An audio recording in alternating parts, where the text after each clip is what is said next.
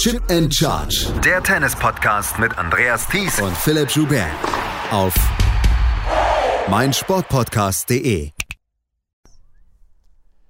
Iga Swiatek und Ons Jabeur bestreiten das Finale der US Open 2022. Es ist wahrscheinlich ein Traumfinale. Die neue Nummer 1 oder die alte Nummer 1 der Weltrangliste und die neue Nummer 2 der Weltrangliste werden am Samstagabend das Finale ausspielen. Während Iga Swiatek sehr, sehr kämpfen musste in ihrem Match gegen Arina Sabalenka, gewann Ons Jabeur ihr Match sehr klar. Herzlich willkommen zu einer neuen Ausgabe von Chip and Charge, dem Tennis-Podcast hier auf meinsportpodcast.de mit unserem Rückblick auf die US Open, auf diese Halbfinalnacht. Mein Name ist Andreas Thies, natürlich wieder mit dabei, Philipp Schubert. Hallo Philipp. Hallo Andreas. Ja, es waren zwei ja durchaus unterschiedliche Halbfinals, können wir sagen. Das können wir festhalten. In einem hat eine Spielerin Probleme gehabt, den Ball doch im Court zu halten. Darüber werden wir auch gleich zuerst sprechen. Das war Caroline Garcias Match gegen Enchabeur. Das andere war nicht immer durchgehend hochklassig, aber sehr kämpferisch, sehr spannend, genau bis zum Ende. Und da hat sich dann Iga Świątek durchgesetzt. Und du hast angesprochen, ist das Traumfinale. Alle haben in den letzten Jahren immer geschrien, die WTA, sie braucht Konstanz. Hier ist die Konstanz, die Nummer eins und man muss ja sagen, absolut dominante Nummer eins spielt gegen die wohl zweitbeste Spielerin des Jahres. Das sagen jetzt auch Weltranglister, das sagt das Race. Das dürften die beiden am Ende auch sein. Und bei Jabeur kommt das vielleicht etwas überraschender. Schwiontek hat sich einfach oben etabliert und spielt jetzt schon eine Saison, die extrem beeindruckend ist. Jetzt, jetzt steht schon ein ein Sieg, ein Finale, ein Halbfinale, gute Chance, noch einen Sieg hinterherzusetzen bei einem Grand Slam Turnier. Also extrem beeindruckend, aber ich glaube, wir fangen mit dem anderen Match an, oder? Wir fangen gleich mit dem anderen Match an. Ich würde gerne nochmal darauf zu sprechen kommen, diese, diese Geschichte mit der Konstanz in der WTA etc. Und wir haben ja auch in den letzten Jahren immer darüber naja, auch ein bisschen Witze gemacht, wo wir in den Vorschauen immer gesagt haben, ja, das ist, ähm, das wird schon so sein, dass dann ähm, 50, 60 Spielerinnen das Turnier gewinnen können. Das, glaube ich, ist nach wie vor Fakt. Aber die beiden haben sich so ein ganz kleines bisschen abgesetzt vom Rest, hatte ich das Gefühl, weil Ons Jabeur hatte nach ihrem, ihrer Finalniederlage in Wimbledon gegen Elena Rybakina, hatte sie ja auch, war sie sehr traurig und hat gesagt, Mensch, ähm, äh, kriege ich nochmal so eine Chance. Sie kriegt jetzt so eine Chance nochmal und sie hat sich etabliert als eine der besten Spielerinnen der Welt.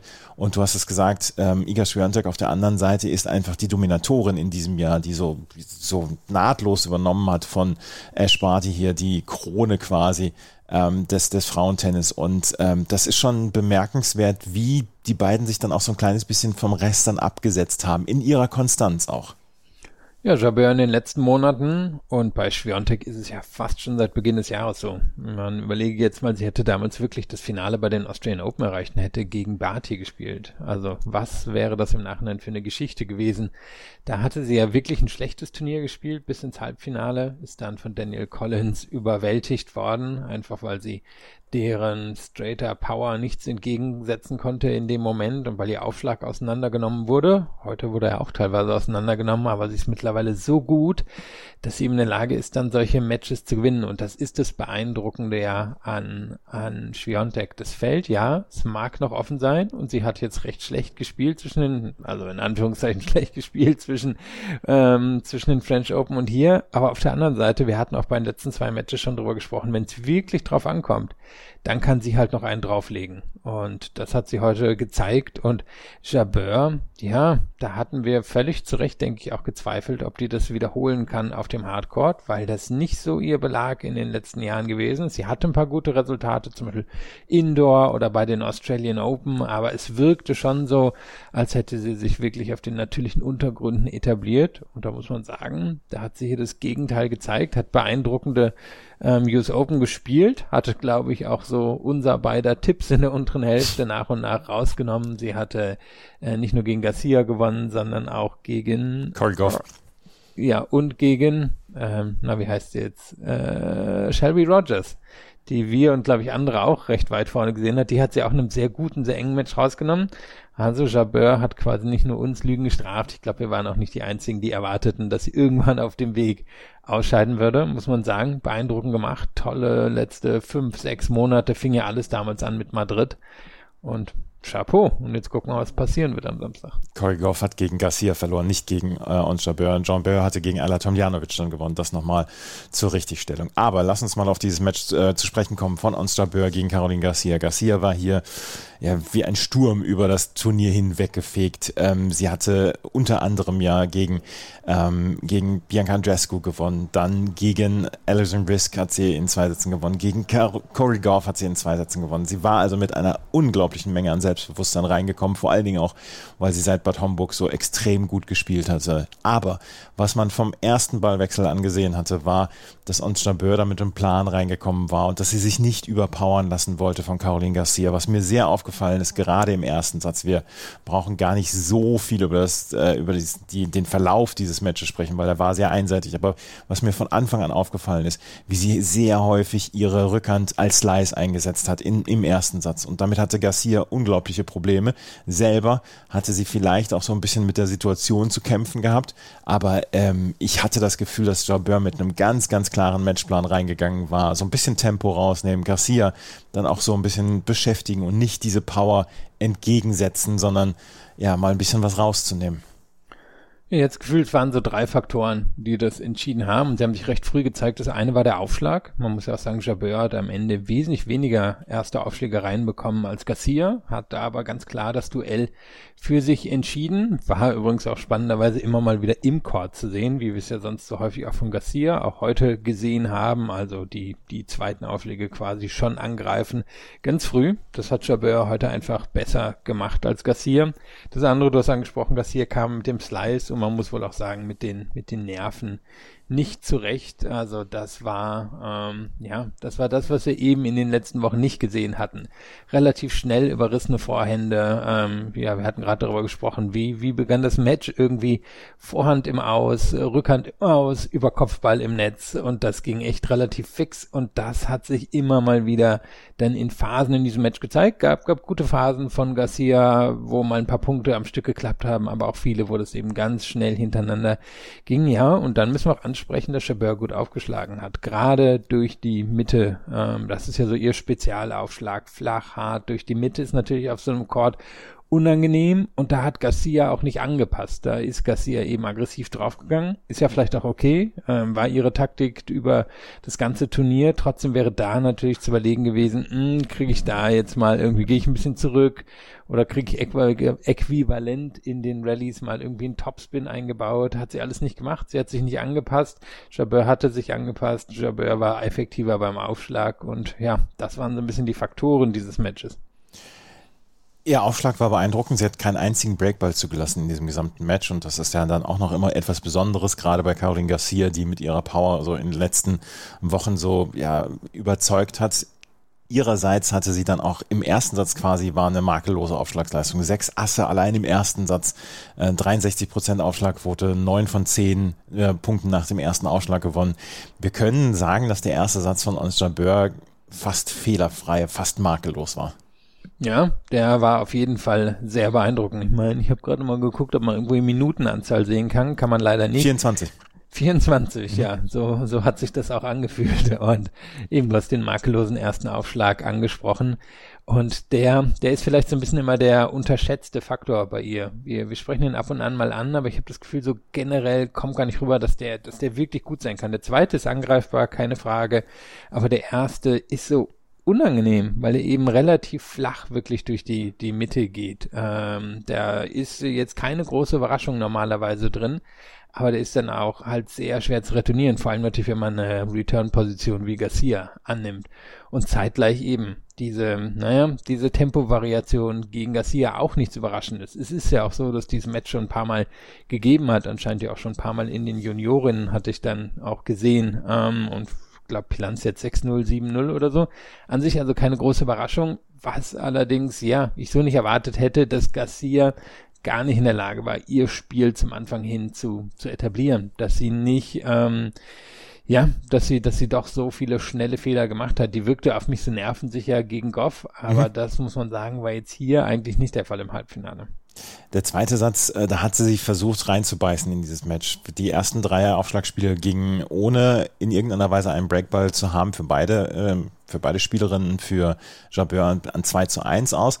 Und dann gab es den Aufschlagverlust von äh, Caroline Garcia. Und sie hat dann nochmal im nächsten Spiel versucht, alles reinzuwerfen, was sie hatte. Aber sie hat sich keinen Breakball erkämpfen konnte. Das war das längste Spiel, was wir erlebt haben. Das Spiel zum 4 zu 1 im zweiten Satz von Ons Jabeur. Und als dieses Aufschlagspiel dann durch war, da hatte man so das Gefühl, ja, da ist nicht mehr richtig viel zu holen. Garcia hat nochmal zweimal ihren Aufschlag gehalten, ähm, zum 3 zu 5 auch nochmal zu 15 dann und dann aber äh, gab es kaum ein Entgegenkommen und wie gesagt, dieser Aufschlag, Jabeur hat ihn heute extrem gut beschützen können und Garcia hat nicht ein einziges Mal wirklich am Break schnuppern können noch.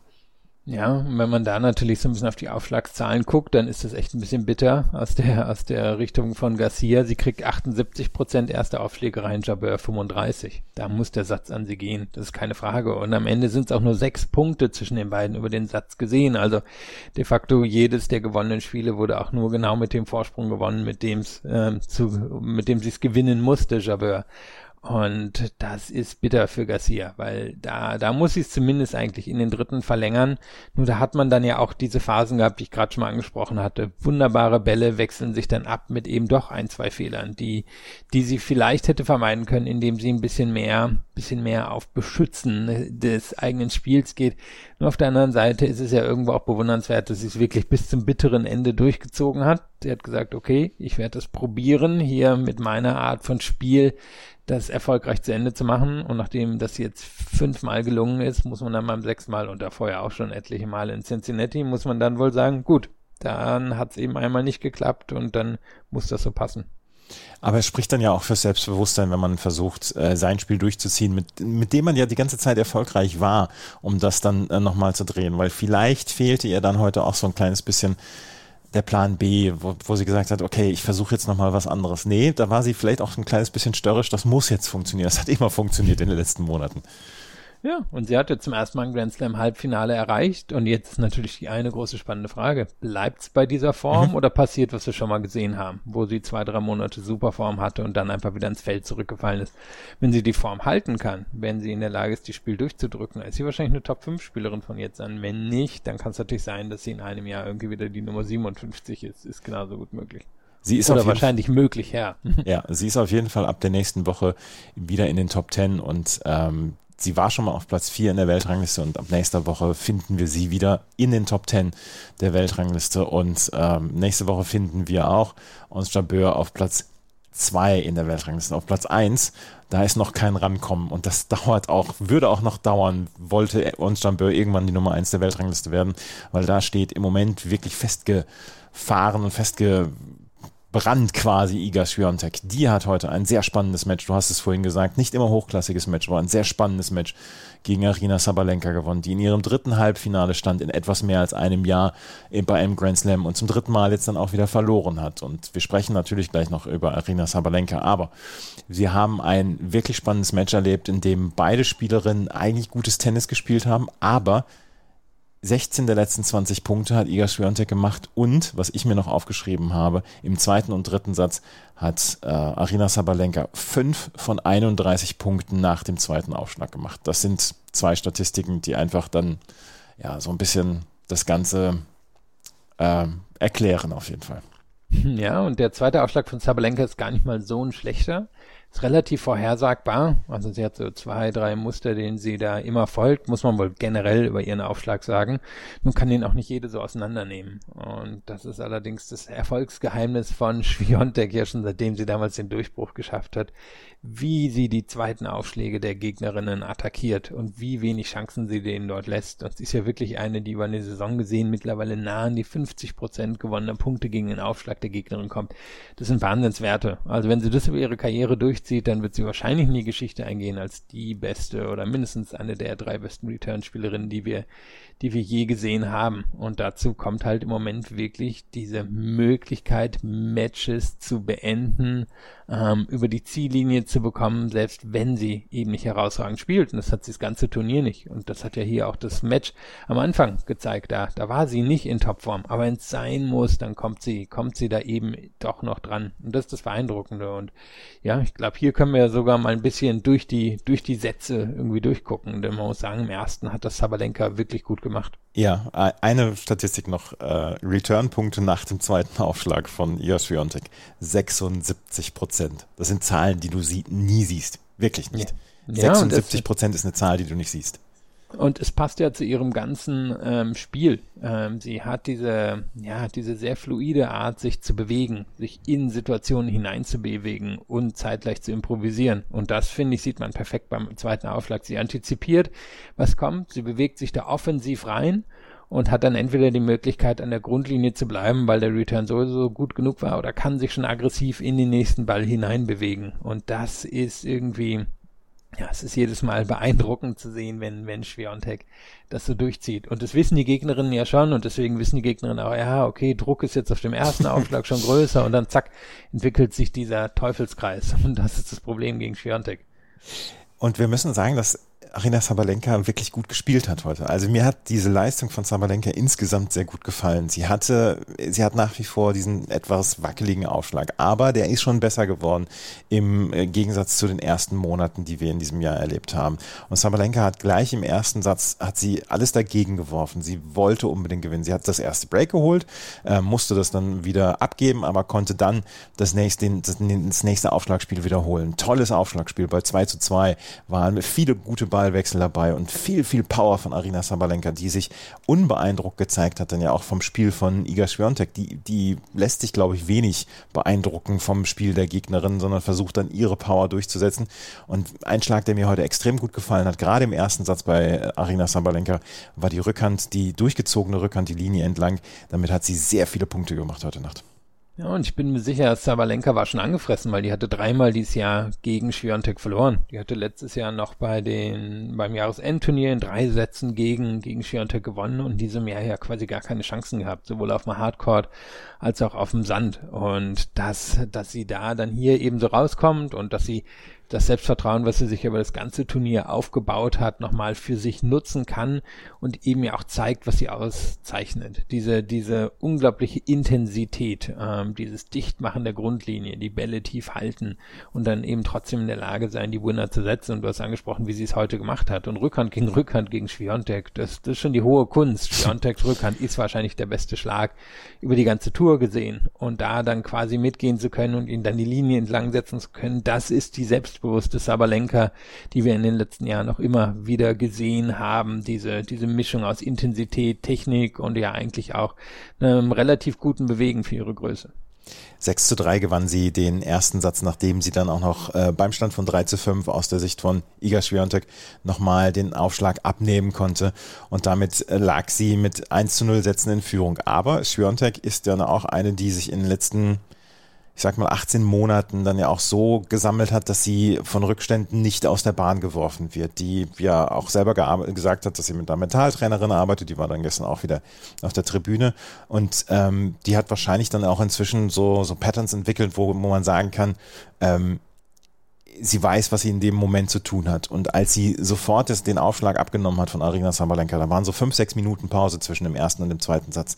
Da wusste ich, naja, das äh, wird wohl in die Richtung gehen. Und ähm, der zweite Satz war schlichtweg beeindruckend von Schwiontek. Arina Sabalenka hatte dann vielleicht auch ein bisschen Probleme. Dann äh, mit ihrem Aufschlag, drei Doppelfehler hat sie im zweiten Satz alleine geschlagen. Aber insgesamt äh, richtig viel vorwerfen kann sie sich nicht, meiner Meinung nach. Das war der Satz von Iga Schwiontek und den hat sie wirklich komplett dominiert. Ja, hilft natürlich auch, wenn man 17 von 18 Punkten hinterm ersten Aufschlag gewinnt ja. und generell nur einen einzigen, äh, nee, Entschuldigung, 14, 17 von 18 erster hat sie reinbekommen, 14 von 17 hat sie gewonnen, insgesamt nur vier Punkte beim Aufschlag überhaupt im zweiten Satz verloren. Und das war ja A mal ein Unterschied zum, zum ersten Satz, wo sie hinterm ersten, äh, hinterm zweiten große Probleme hatte. Also hier jetzt wirklich eher auf bisschen mehr Sicherheit, bisschen mehr auf Quote gegangen ist und dann in der Lage war, den eigenen Aufschlag zu beschützen. Das kann einfach nicht schaden, wenn man Schwerontek ist. Wir haben über die Return-Fähigkeiten gesprochen, aber der Aufschlag, der ist verwundbar. Gerade der zweite Aufschlag, so hat es zum Beispiel Collins gegen sie gewonnen, so hat es Ostapenko früher im Jahr gewonnen und so hat Sabalenka das hier dann eben auch im ersten Satz gemacht. Das ist das eine. Und Und das zweite, sie wurde langsam aggressiver. Und das hat dann sich nachher auch im dritten Satz gezeigt, aber auch, oder vor allem dann hier im zweiten. Im ersten unter drei Winner, weil sie eben doch ein bisschen mehr auf Sicherheit gespielt hat, ein bisschen mehr Sabalenka das überlassen hat. Und hier im zweiten stehen dann schon zehn Winner. Und dann auch ein paar mehr Fehler, aber eben auch mehr, mehr Risiko. Und da haben wir dann generell so ein bisschen das gesehen, was ich gerade schon bei den Returns angesprochen habe, nämlich ihre Fähigkeit, sich so, so smooth in diese Bälle rein zu bewegen. Und auf der Rückhand ist das ja so, so ultra gefährlich für die Gegnerinnen, wenn sie, wenn sie da reinkommt und den schön flach macht oder so. Gut, dann ist es meistens vorbei. Und hat es eben auch auf der Vorhand gezeigt. Und dass sie in der Lage ist, einfach von ein hm, bisschen defensiver abwarten, abhalten oder zurückhaltender, abwartender, mal gucken, was die Gegnerin macht, zu spielen auf, hey, jetzt wird halt offensiv, aggressiv gespielt, dass sie so den Schalter umlegen kann das ist halt nicht eine Fähigkeit, die viele haben. Und da sind wir dann bei Plan B. Den, den kann sie mhm. nämlich einfach mal auspacken und gucken, gut, dann machen wir das jetzt halt so. Der zweite Satz ging, wie gesagt, mit 6 zu 1 an Iga Swiatek. Und der dritte Satz war dann wirklich richtig spannend. Äh, Arina Sabalenka kam besser raus in diesem Satz, holt sich das Break zum 1 zu 0, hält dann ihren Aufschlag zum 2 zu 0, muss dann das Break kassieren zum 2 zu 2, kann dann allerdings den nächsten, das nächste Aufschlagspiel wieder gewinnen von ähm, Iga Swiatek und führt dann mit 3 zu 2 und hält dann nach Abwehr von Breakball ihren Aufschlag zum 4 zu 2. Und da war sie zwei Spiele vom Sieg entfernt. Und dann es gibt, gab früher bei Knight Rider gab es den Super Boost von, von, dem, von dem Auto und dann hat Iga Swiatek den Super Boost eingelegt, weil diese letzten vier Aufschlagspiele von ihr, das, hat auch glaube ich nur 10, 11, 12 Minuten gedauert, die waren höchst beeindruckend und das quasi fehlerlos von Swiatek. Ja, und das ist es ja, was sie, was sie dann auszeichnet. Fehlerlos und trotzdem halt auf, auf den Winner gehend. Am Ende stehen ja bei mir, bei ihr auch in diesem Satz mehr Winner als bei Sabalenka. Also eine der aggressivsten, offensivsten Spielerinnen auf der Tour. In der allerentscheidenden Phase schlägt sie weniger Winner als Schwiontek, weil Schwiontek das, naja, so, so leicht fast kann, obwohl es ja gar kein leichter Satz war. Du hast es angesprochen. Break kassiert, nochmal ein Break kassiert und da konnte man dann ja schon leicht zweifeln, nachdem Schiontek äh, eben dieses Break nicht nutzen konnte oder diesen Breakball beim 2-3 aus ihrer Sicht nicht nutzen konnte, um auf Ausgleich zu stellen. Und dann zieht sie es eben wirklich durch. Und das war ja beim Return wie beim Aufschlag. Dann waren die Aufschläge da, dann hat sie sich den Court geöffnet, dann war sie in der Lage, auch mal relativ kurze Punkte zu gewinnen und zeitgleich eben beim, beim Return die Intensität hochgehalten, quasi keine Fehler gemacht. Und das war sehr beeindruckend zum Ende hin. Und das, das, diese, diese Sprints, die haben wir jetzt immer wieder auch in den Matches gesehen und das war ja auch in ihrer absoluten Hochformphase im Frühjahr das Beeindruckende. Die hat einfach immer mal eine Phase gehabt, wo die vier, fünf, sechs Spiele super schnell hintereinander gemacht hat, weil dann gar keine Fehler drin waren. Und das ist im Moment der Unterschied zu allen anderen, dass sie sowas auspacken kann. Ich fühlte mich in diesen letzten vier Aufschlagspielen auf eine andere Art und Weise erinnert an Sophia Kenin, die als die 2020 die Australian Open gewonnen hatte, hatte sie im dritten Satz hatte sie einfach sich auch geweigert, Fehler zu machen. Da hat sie keine Fehler gemacht. Iga Swiatek hat dieses Match in ihre eigene Hand genommen und hat, äh, hat, hat Arina Sabalenka weggedrückt aus diesem Platz. Und ähm, das ist halt einfach sehr beeindruckend gewesen, diese letzten vier Aufschlagspiele. Ja, kann man nicht anders sagen. Für Sabalenka ist es natürlich ärgerlich, ähm, weil wir waren doch in derselben Situation, meine ich, hier vor einem Jahr. Meine, dass sie da auch mit einem Break im dritten Satz im Halbfinale geführt hatte und dann auch bei 4-5, meine ich, das Aufschlagspiel abgegeben hat. Und hier hat man es ja auch kommen sehen. Also, dass Sabalenka dann bei 4-5 den wahrscheinlich nicht mehr halten wird. Und da, ja, da äh, hat sie sich dann natürlich beim zweiten Aufschlag überwältigen lassen müssen. Da war sie dann auch ein bisschen unsicherer. Nur das ist ja auch die Aura, die sich Schwiontek hier über, über die letzten anderthalb Jahre erarbeitet hat. Das ist den, den kleinen Vorsprung, den Schwiontek in so einer Situation dann bekommt. Und bei Schwiontek ist ja auch das Beeindruckende, wenn sie tief in ein Turnier reinkommt, dann bringt es normalerweise auch zu Ende. Ja, sie war so wackelig gegen Julie Niemeyer im Achtelfinale, ne? Und seitdem hat sie sich ja, stetig gesteigert. Da, da lag es ja ein, zwei hinten, dann kommt diese wirklich ziemlich gruselige Phase des zweiten Satzes, wo beide schlecht spielen und auf einmal zieht sie im dritten ja auch wieder krass an. Als ja. es wirklich zählt, ich glaube, sie führte 5-3, hat dann ein sicheres Aufschlagspiel oder ein sicheres Return-Spiel, eins von beiden, das war ja auch so ein Satz, wo keiner den Aufschlag halten konnte und zack, zieht an, gewinnt das 6-0. Ja, da waren ein paar Doppelfehler von Niemeyer drin, aber auf einmal hat Schwiontek halt auch 90% ihres Potenzials gespielt statt 60 und zack, dann passiert sowas. Es ist schon sehr, sehr beeindruckend. Iga Swiatek gegen Ons Jabeur. Iga und Ons, drei, zwei, drei Buchstaben Vornamen. Es gab ein einziges Finale und ich habe es nachgeguckt und ich, war, ich habe heute Nacht wenig geschlafen. Ich habe es nachgeguckt. In der Geschichte des Frauentennis gab es nur ein einziges Finale, wo die beiden Vornamen weniger Buchstaben haben als diese sechs von Iga und Ons. Jetzt darf ich raten, ne? Mhm. Das Boah. ist noch gar nicht so lange her. Na, ich hätte jetzt gesagt, irgendeine Kim Kleisters wird schon drin gewesen sein. Kim Kleisters und Lina, 2011. Ah, oh, das macht Sinn, ja. ja, ich habe viel Zeit gehabt heute Nacht, um das nachzugucken.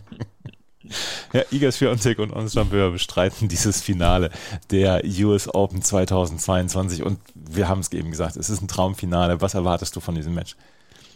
Ja, eigentlich ein gutes. Also wir, wir haben ja auch schon spannende Matches zwischen den beiden gesehen, auch in diesem Jahr. Das erste allerdings, an das ich jetzt erstmal gedacht habe, war Wimbledon vor eineinviertel Jahren, wo Jabeur das in drei Sätzen gegen Schwiontek gewonnen hat, weil sie den Court für sich genutzt hat und der Court sollte hier eher ja auch liegen. Was ich mich frage, kriegt sie es hin mit einer 50% Aufschlagsquote, die wir jetzt schon ein paar Mal gesehen haben. Das wurde ihr ja auch in Wimbledon ein bisschen zum Verhängnis, dann ganz zum Ende hin. Da war sie auch so durchs Turnier gekommen und gegen Rybakina hat es am Ende nicht gereicht. Ich sehe sie hier auf jeden Fall mit einer besseren Chance als auf Sand, wo wir in Rom das Match gesehen haben. Da hatte sie allerdings dann auch zwei Wochen am Stück wirklich fast jeden Tag gespielt. Ich vermute fast, wir werden wieder ein Dreisatzmatch sehen und da muss man im Moment, denke ich, Schwiontek irgendwie die, die Nase vorn geben. Aber ich würde schon was Enges erwarten.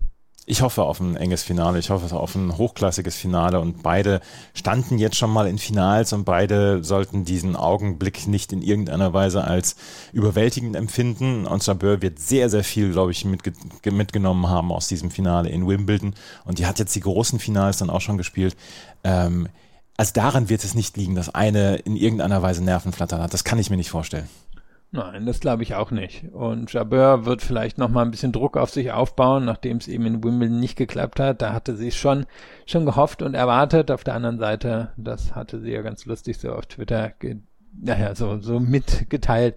Ihr Lieblingsspieler ist da, den sie jetzt ja auch zum ersten Mal getroffen hat. Hast du gesehen, wer ihr Lieblingsspieler ist? Andy Roddick, ne? Ja, genau. Mhm. Und er hat gesagt, er bleibt bis zum Ende. Und dann hat sie gesagt, na gut, dann muss es halt gewinnen. So. Also. Dann muss ich es. Aber Andy Roddick als Lieblingsspieler zu bezeichnen, naja. Alice Cornet hatte den auch als Lieblingsspieler, lag vielleicht aber auch nicht immer nur am Spielen. Das ist ja möglich, ne? Das kann auch sein, ja, ja. Also, ansonsten fällt also ich will so niemand Oberflächlichkeiten unterstellen, aber ich glaube, bei ihm kann man das mal machen. Ja, oder sie beiden sind Aufschlagsfetischistinnen. Das kann natürlich sein. Naja. Auf jeden Fall. Und Sabir und Iga Swiatek bestreiten das Finale am Samstag, 22 Uhr deutscher Zeit wird das beginnen. Heute Abend werden wir die beiden Halbfinals der Männer erleben. Karin Khatschanov gegen Kaspar Ruth und Carlos Alcaraz gegen Francis Tiafoe. Ähm, ich habe da sehr viel Bock drauf. Ich bin sehr gespannt auf diese beiden Finals. Ich, ich verspreche mir nicht ganz so viel von Khatschanov gegen Ruth, aber Alcaraz gegen Tiafoe könnte die ganz große Show werden. Ja, ich glaube, das mit Ruth und Khatschanov geht vielen so. Ähm, Ruth spielt wirklich sehr gut in diesem Turnier und bin aber gespannt, was er hier macht gegen die stabile Rückhand von Khatschanov. Wenn Khatschanov so gut spielt wie in den letzten beiden Partien, wo, wo er ja auch schon wirklich extrem sicher auf der Rückhand war, wo, wo er gegen Kyrgios und gegen Carino Buster da standgehalten hat. Mal gucken, ob ihm das jetzt wieder gelingt. Aber man müsste natürlich normalerweise da schon, schon Ruth vorne sehen nach den Erfahrungen, die er gesammelt hat. Und ja, das zweite dürfte ein ganz großer Spaß werden. Wenn sich Alcaraz erholt hat, wovon ich immer noch ausgehe, dann, ja, dürfte das zumindest mal vier Sätze geben und sehr unterhaltsam werden. Das hoffe ich auch und ähm, da hoffen wir, glaube ich, alle drauf, dass Francis Tiafoe und äh, Carlos Alcaraz heute Nacht dann wahrscheinlich die große Show abliefern werden. Lass uns auf die äh, Wettbewerbe noch schauen, die es gestern gab, beziehungsweise die gestern dann auch weitergespielt worden sind. Das äh, Männerdoppel, da wird es heute um 18 Uhr schon das Finale geben zwischen Rajiv Ram, Joe Salisbury auf der einen Seite und Wesley Kohlhoff und Nils Kapski auf der anderen Seite. Die Nummer 1 und die Nummer 2 der Setzliste haben sich durchgesetzt. Ram Salisbury in einem sehr engen Match gestern gegen Juan Sebastian Cabal und Robert Farrar und auf der anderen Seite Kohlhoff Skapski in zwei Sätzen gegen Arevalo Roger. Da sind, ähm, wir erleben heute oder wir erleben dieser Tage sehr, sehr viele Wettbewerbe, die beieinander geblieben sind und wo die Topgesetzten dann eine gute Rolle spielen, außer im Herren Einzel.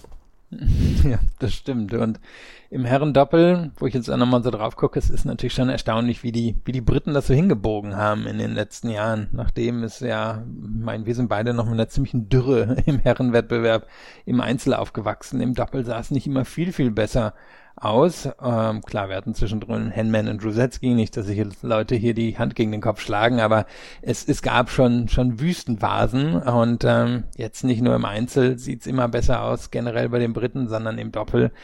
Ja, Salisbury Skapski, ich meine, einer von beiden ist auch nach dem Match die, die Nummer eins. Also ich glaube, eine ähnliche Geschichte, wie wenn wir ein Finale beim Einzel zwischen Alcaraz und Ruth erleben sollten. Äh, Gefühl sagt mir jetzt Ram Salisbury gewinnen das, aber auf der anderen Seite wäre es, glaube ich, der erste Grand Slam-Titel für Skapski, wäre natürlich auch eine ganz schöne Geschichte.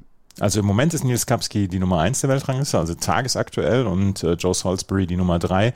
Und wenn Joe Salisbury und Rajiv Ram heute gewinnen, wird Joe Salisbury die neue Nummer 1. Und äh, wenn Nils Kapski und Wesley Kohlhoff gewinnen, ist Nils Kapski die Nummer, Nummer 1 der Weltrangliste. Also da geht es um eine britische Nummer 1 im Herrendoppel. Das werden wir dann heute ab 18 Uhr dann erleben. Das Frauendoppel, da ist, steht erst eine Finalteilnehmerin fest. Das sind Barbora Krejcikova und Katerina Sinjakova. Die haben sich gestern in drei Sätzen gegen Nicole Melika Martinez Martinez und Ellen Perez durchgesetzt. Krejcikova, Sinjakova, wir haben gestern schon drüber gesprochen, ähm, sie holen sich so ein bisschen Selbstbewusstsein, nachdem das Einzel momentan bei beiden nicht funktioniert und bei Krejcikova äh, überraschend nicht funktioniert. Ja, ich meine, die droht so ein bisschen dahin zu fallen, wo Sinjakova ist. Mhm. Ähm, irgendwo so zwischen 50 und 100 in der Weltrangliste ist natürlich auch ein Hochrisikospiel, was klappen muss. Damit es klappt, da ist jetzt auch nicht so viel Sicherheit im Spiel eingebaut. Auf der anderen Seite sind sie halt echt das überragende Doppel. Die haben ja nicht nur einige Grand Slams gewonnen in den letzten Jahren, sondern auch noch Olympia Gold. Und die sind, die sind wahrscheinlich das klar beste Doppel, das es im Moment auf der Tour gibt.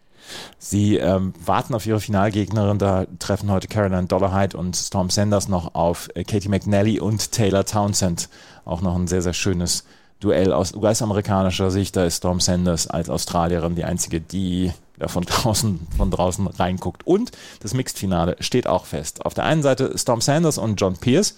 Die haben gestern nämlich gegen ähm, Katie McNally und William Bloomberg gewonnen. 10 zu 8 im Match-Tiebreak. Ganz enges Ding. Und die treffen auf Kirsten Flipkins und Edouard Roger Vasselin. Die haben sich auch im Match-Tiebreak durchgesetzt gegen Zhang Zhuai und Marte Pavic. Flipkins, Roger Vasselin, Veteranen. Doppel gegen, naja, ähm, John Pierce auch ein Veteran, Storm Sanders, die jüngste.